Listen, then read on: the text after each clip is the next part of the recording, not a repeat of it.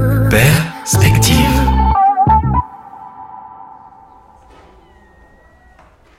Je viens de poser mes bagages au Havre, c'est en Seine-Maritime, et je suis là pour passer un petit week-end avec, euh, avec des potes. Cette ville, elle laisse vraiment personne indifférent. On l'appelle même la perle de béton. Parce que d'un côté, euh, il y a pas mal de bâtiments qui sont gris avec des formes un peu improbables, euh, mélancoliques.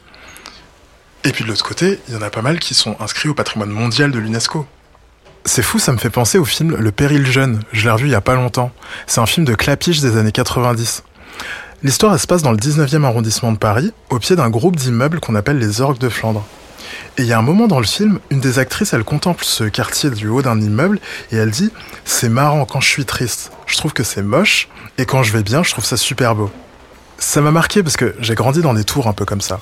Et puis je trouve que cette phrase, elle illustre pas mal le rapport qu'on peut avoir avec certaines architectures contemporaines. Surtout que ces grands ensembles, les orgues de Flandre à Paris, la Cité radieuse à Marseille, les choux de Créteil, bien ils font partie de nombreux décors de films, de shootings photos et même de défilés de mode. Puis ils sont très étudiés par les étudiants en architecture, parce qu'ils font partie intégrante du patrimoine du XXe siècle. Du coup, je me demande, la tour dans laquelle j'ai grandi, est-ce qu'elle aussi elle fait partie du patrimoine? Puis qu'est-ce qui fait que certains bâtiments sont considérés comme du patrimoine et d'autres non? Et puis est-ce que le patrimoine peut évoluer pour s'adapter à notre époque? Eh bien, j'ai décidé de mener l'enquête. Vous écoutez Perspective, le podcast qui croise les points de vue pour imaginer la ville de demain. Tu t'es déjà demandé à quoi ressemblerait la ville de demain? Moi, j'y pense tout le temps. Et pour répondre à cette question, j'ai interrogé des architectes, des biologistes, des anthropologues, des historiens. Nous avons croisé nos points de vue pour imaginer ensemble cette ville de demain. Moi, c'est Alain. Bienvenue dans Perspective. Perspective. Pour débuter mon enquête, j'ai décidé d'aller rencontrer une spécialiste du patrimoine, histoire d'en avoir une définition claire et précise. Le patrimoine, c'est une notion très large, mais qu'on a un peu plus précisée dans les années 80. Donc en fait, c'est quand même assez récent. Elle, c'est Oriane Mass. Elle est historienne du patrimoine. Donc autant vous dire qu'on a visé dans le mille pour avoir des réponses à nos questions. Quand on parle de patrimoine, on pense à notre patrimoine bâti, donc on pense à des, euh, des châteaux, des vieilles fermes, des moulins. Euh, mais le patrimoine, c'est aussi tout ce qui est patrimoine immatériel. Et on pense au savoir-faire, euh, même euh, aux fêtes bretonnes, par exemple. C'est aussi un patrimoine immatériel. Voilà, donc on a tout ce qui a trait à la culture, à la civilisation. En fait, je lui avais envoyé un message il y a quelques temps pour savoir si on pouvait se rencontrer et pour qu'elle puisse apporter des éléments de réponse à mes interrogations. Et coup de chance, elle était entre deux projets de rénovation patrimoniale. Elle m'a proposé de lui rendre visite le lendemain matin, chez elle, en banlieue parisienne. Bonjour Alain, Bonjour Oriane, merci beaucoup. bienvenue. Merci. Oriane habite dans une résidence, au 13e étage. Waouh, c'est hyper lumineux chez vous. Eh ben, En entrant chez elle, j'étais frappé par cette grande baie vitrée qui traverse l'appartement, avec une belle vue dégagée sur tout Paris. Je m'installe dans le canapé, on va se mettre là. Oriane m'apporte une tasse fumante pendant que j'installe mon micro dans le salon, j'ouvre mon carnet et je commence par l'interroger sur l'histoire de la réglementation du patrimoine. En France, on a la chance d'avoir une, une réglementation qui d'ailleurs, euh, quand elle a été euh, établie à partir de- des années 1830 jusque dans les années 60 1960, c'est une réglementation qui a été enviée et qui a été copiée par d'autres pays autour de nous, par l'Allemagne ou l'Italie notamment. Donc en fait, euh, cette, euh, cette création euh, de la réglementation monument historique, elle naît, nous, en France, dans les années 1830. C'est la même époque où Victor Hugo écrit Notre-Dame de Paris. Donc on sent qu'on a une sensibilité aux bâtiments anciens, que bon, finalement on n'a pas trop envie de tout détruire, qu'on se rend compte que, que ce, patrimoine, il véhicule des valeurs artistiques, historiques. Donc c'est intéressant de les conserver. Donc, en France, euh, la loi monument historique, elle date vraiment de 1913, et donc elle permet de protéger et de classer monuments historiques des bâtiments, c'est par exemple le cas de la cathédrale Notre-Dame de Paris, et elle permet aussi d'inscrire sur une liste, qu'on appelle la liste monuments historiques, euh, des édifices qui peut-être sont moins uniques, mais tout aussi intéressants. Donc on a par exemple des petites églises euh, romanes, en fait il y en a plein, il y en a certaines elles sont classées et d'autres elles ont peut-être un intérêt un peu moindre, elles sont inscrites sur la liste des monuments historiques. Aujourd'hui le, le patrimoine bâti il nous entoure, en fait on ne s'en rend pas forcément compte mais le patrimoine il est un peu partout Et surtout, le patrimoine bâti, c'est euh, pour moi quelque chose qui a. Ça raconte une histoire. Et finalement, euh, autour de nous, tout raconte une histoire. C'est-à-dire que, effectivement, euh, peut-être la, la, petite maison du 18e qui est encore toute seule dans son jus en plein milieu de, de, la ville, eh ben, c'est du patrimoine. Mais les grands ensembles urbains des années 60, c'est aussi du patrimoine parce qu'ils ont aussi une histoire très importante à raconter. Bon, je m'y attendais un peu. La définition du patrimoine est assez large, mais elle est réglementée. En gros, le patrimoine, c'est tout ce qui nous entoure et qui a une histoire à raconter. C'est pour ça que le patrimoine est partout. C'est pas seulement les vieilles pierres, ça peut aussi être les immeubles des années 60, par exemple. Tout ça raconte une histoire. Tu vas te rendre compte rapidement que nos anciens, quand ils faisaient du culturel, une abbaye, une église, une chapelle, ben, la faisaient pas n'importe où. Lui, il s'appelle Gilles Boeuf, il est biologiste. Je vous l'avais présenté dans l'épisode 2 de Perspective, où je l'avais interrogé sur la place de la nature en ville. J'avais bien aimé son franc-parler. Ben, selon Gilles, le patrimoine, il n'est pas que culturel. On la faisait pas dans un coin moche. Il y avait une belle falaise, il y avait une belle rivière à côté, il y avait une forêt, il y avait un environnement. Donc le patrimoine, c'est le fait que il est commun d'abord, hein, il appartient à l'humanité. Pour ça, j'étais très content quand ma forêt a été classée au patrimoine mondial de l'humanité. On reconnaît que cette forêt-là, elle appartient à tous les humains, en fait, parce qu'elle est exceptionnelle. Donc on a des paysages maintenant naturels et culturels. Souvent ils sont liés, mais souvent ils ne le sont pas non plus. Donc pour moi c'est largement aussi important le patrimoine naturel que le patrimoine culturel. Bon, si je résume, il y a le patrimoine culturel, le patrimoine bâti, le patrimoine immatériel, mais il y en a aussi un autre dont on parle pas assez souvent, c'est le patrimoine naturel. Mais du coup, qu'il soit naturel ou bâti, quelle est l'importance du patrimoine? À quoi ça sert? Quelle est sa vocation en fait? Le patrimoine, c'est vraiment, il nous entoure et c'est pas quelque chose de, c'est pas un musée, c'est pas quelque chose qui euh, a vocation à rester tel quel. Il faut qu'il se transforme. Il y a déjà plein de choses effectivement qui sont faites dans ce sens-là. Grâce à Royan, je comprends qu'en France, on a la chance d'avoir une réglementation qui protège les monuments historiques, et ça depuis les années 1830. Cette réglementation, elle est même enviée et copiée par d'autres pays. Ça démontre que nous avons une sensibilité envers les bâtiments anciens et qu'on ne veut pas tout détruire. Il y a plein de raisons pour lesquelles il faut protéger et préserver le patrimoine. Ça peut être en raison d'une technique de construction incroyable, de son lien avec l'histoire des habitants ou de sa valeur artistique en tant que représentation de son époque. En fait, le patrimoine, c'est quelque chose qui nous relie à notre passé, mais qui nous permet surtout de comprendre qui nous sommes aujourd'hui. Oriane évoquait le fait que le patrimoine n'est pas un musée, qu'il a vocation à évoluer. Mais à quoi ressemblent les évolutions du patrimoine aujourd'hui? Est-ce qu'en le faisant évoluer, on ne risque pas de le dénaturer? Le patrimoine est en train d'être revitalisé parce que c'est aussi un, enjeu de transition. Lui, c'est Dan Sebula. Il a monté sa propre agence de conseil en immobilier serviciel. Et son job, c'est de repenser les espaces et habitats pour y intégrer du service, des restaurants, des coworking, des salles de sport, etc. En gros, c'est l'expert des nouvelles façons de vivre et d'habiter. Je vous l'avais présenté dans le premier épisode. Je l'avais interrogé sur le co-living et la modularité de nos logements. En me faisant visiter ses bureaux, et entre deux parties sur sa bande d'arcade, je me souviens qu'il m'avait parlé d'un projet sur lequel il travaillait à ce moment-là. On travaille pour un, groupe qui est basé à Bordeaux, qui s'appelle Naissance. Et Naissance, euh, c'est euh, un, entrepreneur absolument génial qui s'appelle Clarence Gros Didier et qui euh, a une vision, euh, une vision, euh, une très grande générosité dans sa vision de l'immobilier.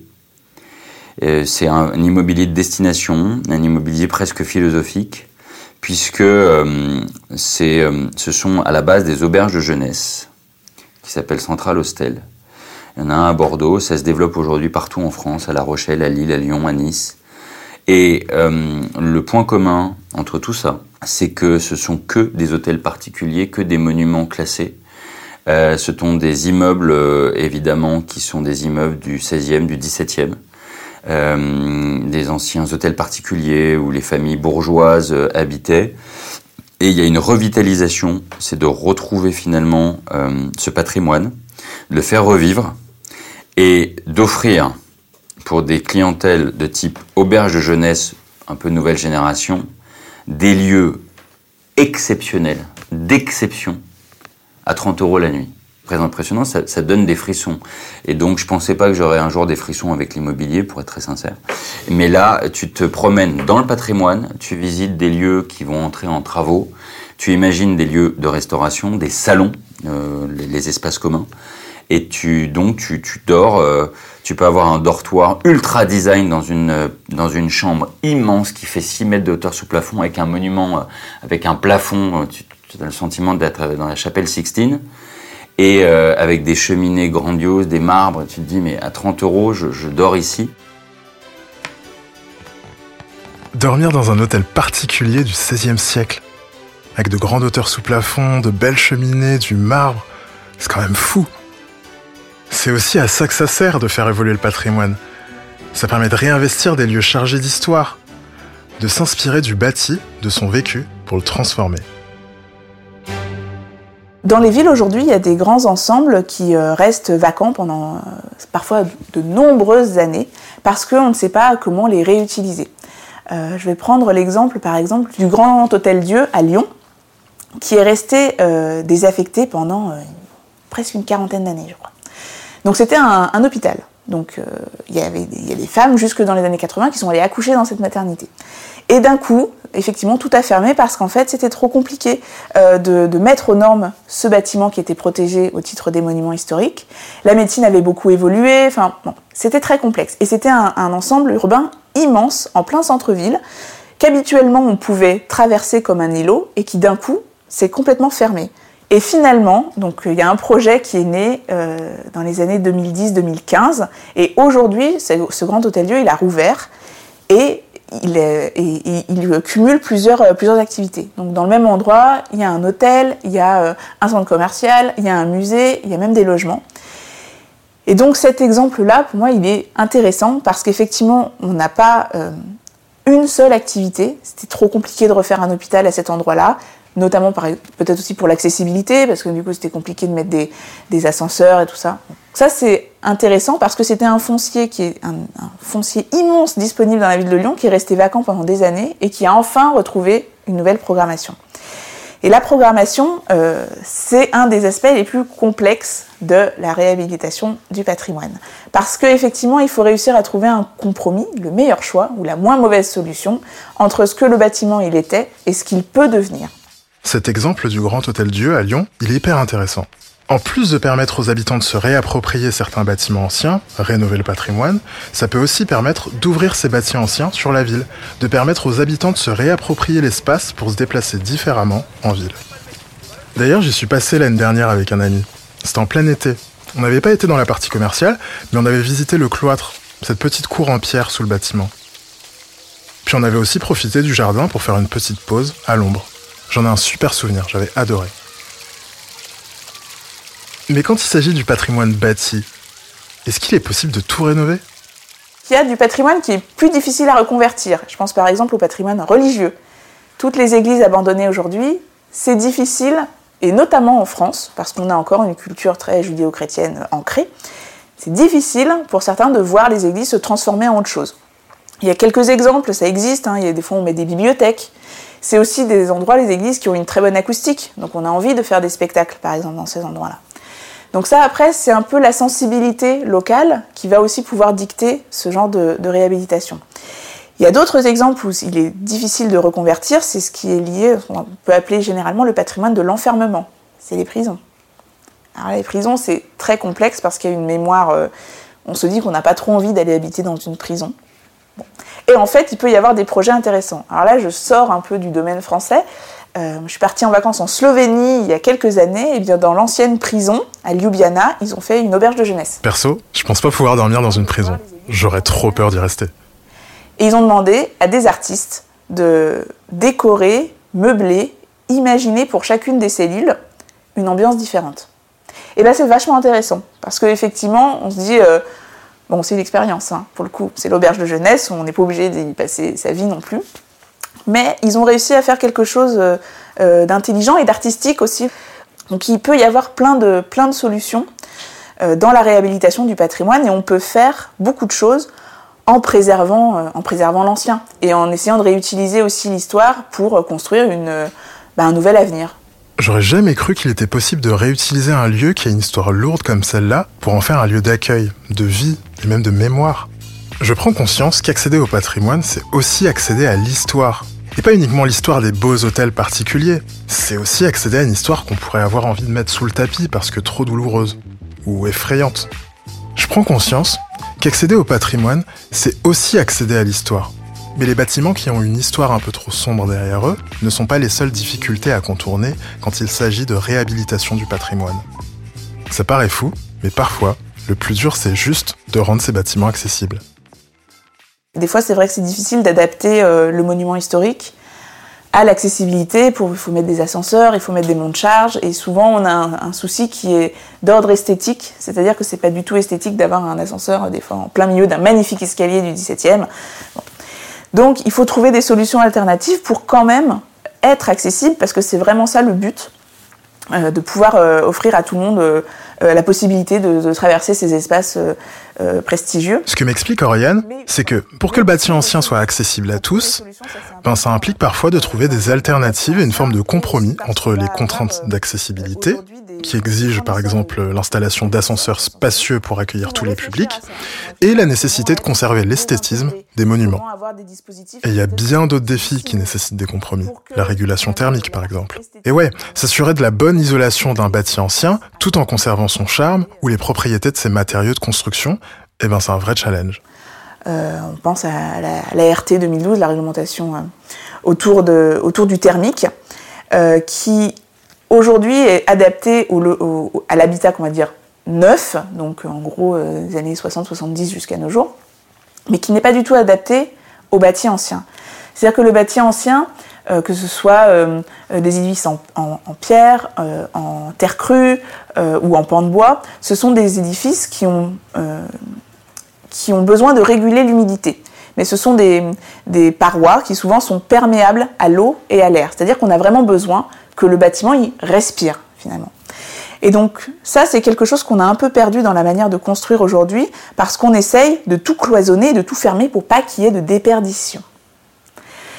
Et donc on va appliquer sur euh, ces parois anciennes, on va mettre des éléments souvent à base de plastique ou des choses en ciment qui ne permettent pas à la paroi de respirer. Et donc là, ça pose problème parce que à terme, ça détruit en fait la paroi. C'est-à-dire que la maçonnerie, elle va pas réussir à, réguler son humidité et en fait, à un moment donné, elle va se désagréger.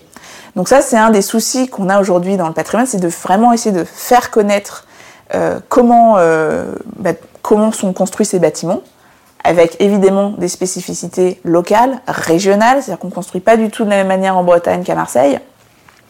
Et donc ça, c'est des fois difficile de réussir à faire comprendre. On se retrouve aussi face euh, à des industriels qui vendent des produits qui ne sont pas forcément toujours très adaptés euh, au patrimoine. Donc là, c'est difficile de, voilà, de conserver et euh, de, de sauvegarder ce bâti sans faire des sans, sans faire d'écueil en fait et sans provoquer des dégradations à l'avenir. C'est vrai qu'entre le respect des savoir-faire traditionnels et le respect des règles d'urbanisme ou environnementales, ça doit être compliqué de mettre tout le monde d'accord. Heureusement, il existe des solutions. Il y a des associations qui connaissent très bien le bâti ancien. Je pense par exemple à la Maison Paysanne de France, qui euh, est implantée partout en France, donc ils ont une fédération d'associations, et à chaque euh, lieu de ces associations, on a des spécialistes, des experts qui ont étudié le bâti ancien et qui sont capables de vous dire on peut mettre tel type d'enduit ou on va pouvoir mettre tel, type d'isolant euh, qui sera compatible avec, avec le bâtiment ancien, parce que l'idée c'est aussi de pouvoir améliorer les compétences thermiques de, ces bâtiments.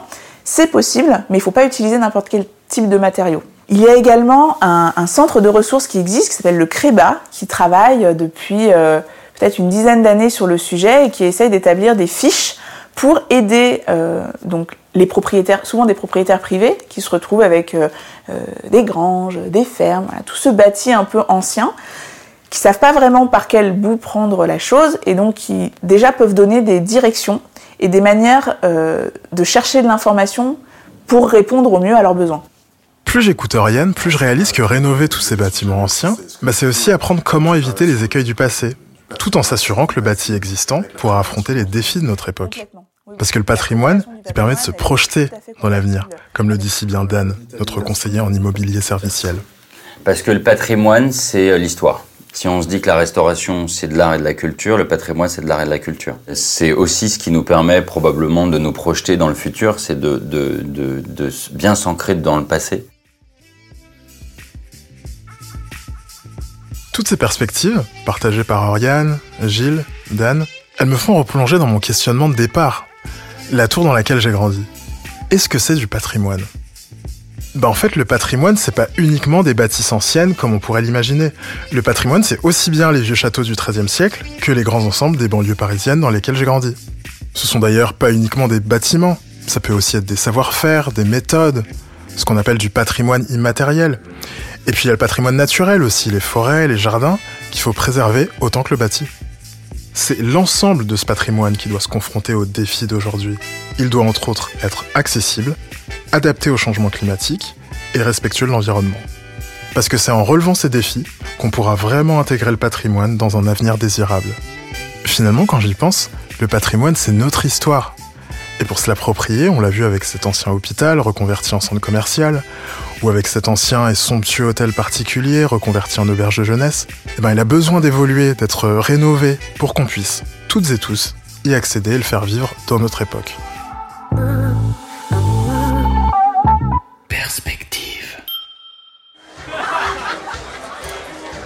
Là, je suis à Marseille. Je suis venu passer euh, la soirée d'Annie de ma pote euh, Sophie. Bon, je posais avec un cocktail. Il fait une chaleur de malade. Il n'y a pas de clim.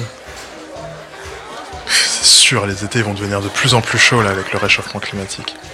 Mais en fait, c'est quoi la solution pour pouvoir adapter nos villes au réchauffement climatique? Est-ce que c'est installer des clims partout comme aux US Je pense pas. Mais alors qu'est-ce qu'on fait? Est-ce qu'on peut encore y faire quelque chose ou est-ce que c'est trop tard? Eh bien, on répondra à ces questions dans le quatrième épisode. En attendant, retrouvez tous les détails de mes recherches dans le descriptif de ce podcast. Quant à moi, je vous donne rendez-vous le mois prochain pour une nouvelle enquête de perspective.